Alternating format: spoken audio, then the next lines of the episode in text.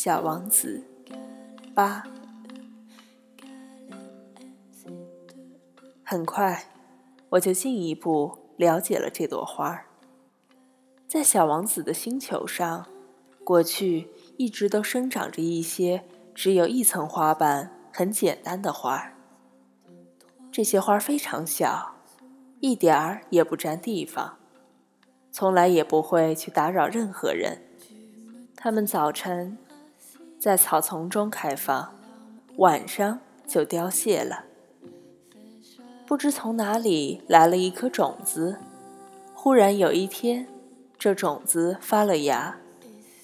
小王子特别仔细地监视着这棵与众不同的小苗。这玩意儿说不定是一种新的猴面包树。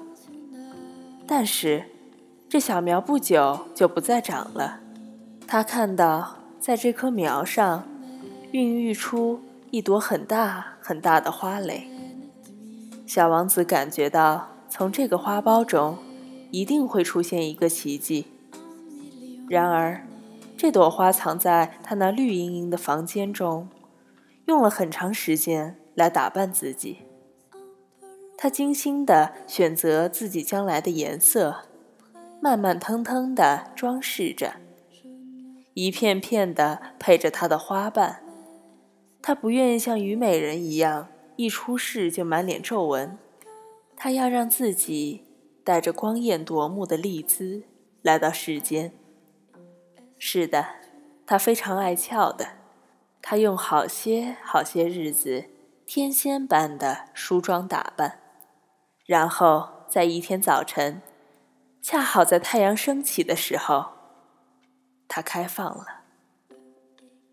他已经精细的做了那么长时间的准备工作，却打着哈欠说道：“我刚刚睡醒，真对不起。瞧我的头发，还是乱蓬蓬的。”小王子这时再也控制不住。自己的爱慕心情。你是多么的美丽呀！花儿悠然自得地说：“是吧？我是与太阳同时出生的。”小王子看出了这朵花不太谦虚，可它确实丽姿动人。随后他又说：“现在该是吃早点的时候了吧？”请你给我也准备一点儿。小王子却是有些不好意思，于是就拿着喷壶，打来一壶清清的凉水，浇灌着花儿。于是就这样，这朵花儿就以它有点敏感多疑的虚荣心折磨着小王子。例如有一天，他向小王子讲他身上的四根刺。老虎，让它张开爪子来吧。小王子顶了一句：“我这个星球上是没有老虎的，而且老虎是不会吃草的。”花儿轻声说：“我并不是草，真对不起。我并不怕什么老虎，可我讨厌穿堂风。你有没有屏风？”小王子思忖道：“讨厌穿堂风，这对一棵植物来说真是不走运。这朵花真不大好伺候。晚上您得把我保护好。你这地方太冷，我在这儿住的不好。我原来住的那个地方。”但他没有说下去。他来的时候是粒种子。他哪里见过什么别的世界？他叫人发现，他是在说一个如此不太高明的谎话。他有点怒，咳嗽了两三声。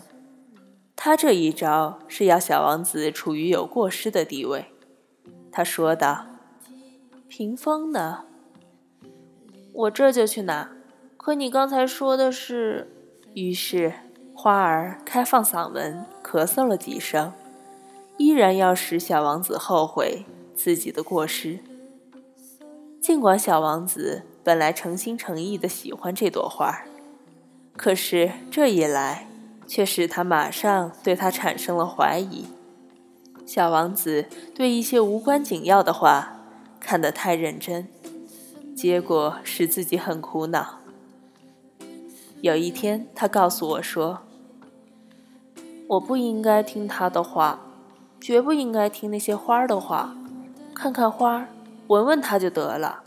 那朵花使我的星球芳香四溢，可是我不会享受它。”关于老虎爪子的事儿，本应该使我产生同情，反而却使我恼火。他还告诉我说，那时我什么也不懂，我应该根据他的行为，而不是根据他的话来判断。他使我的生活芬芳多彩，我真不该离开他跑出来。我本应该猜出他那令人怜爱的花招后面隐藏的温情。花是多么的自相矛盾！我当时太年轻，还不懂得爱他。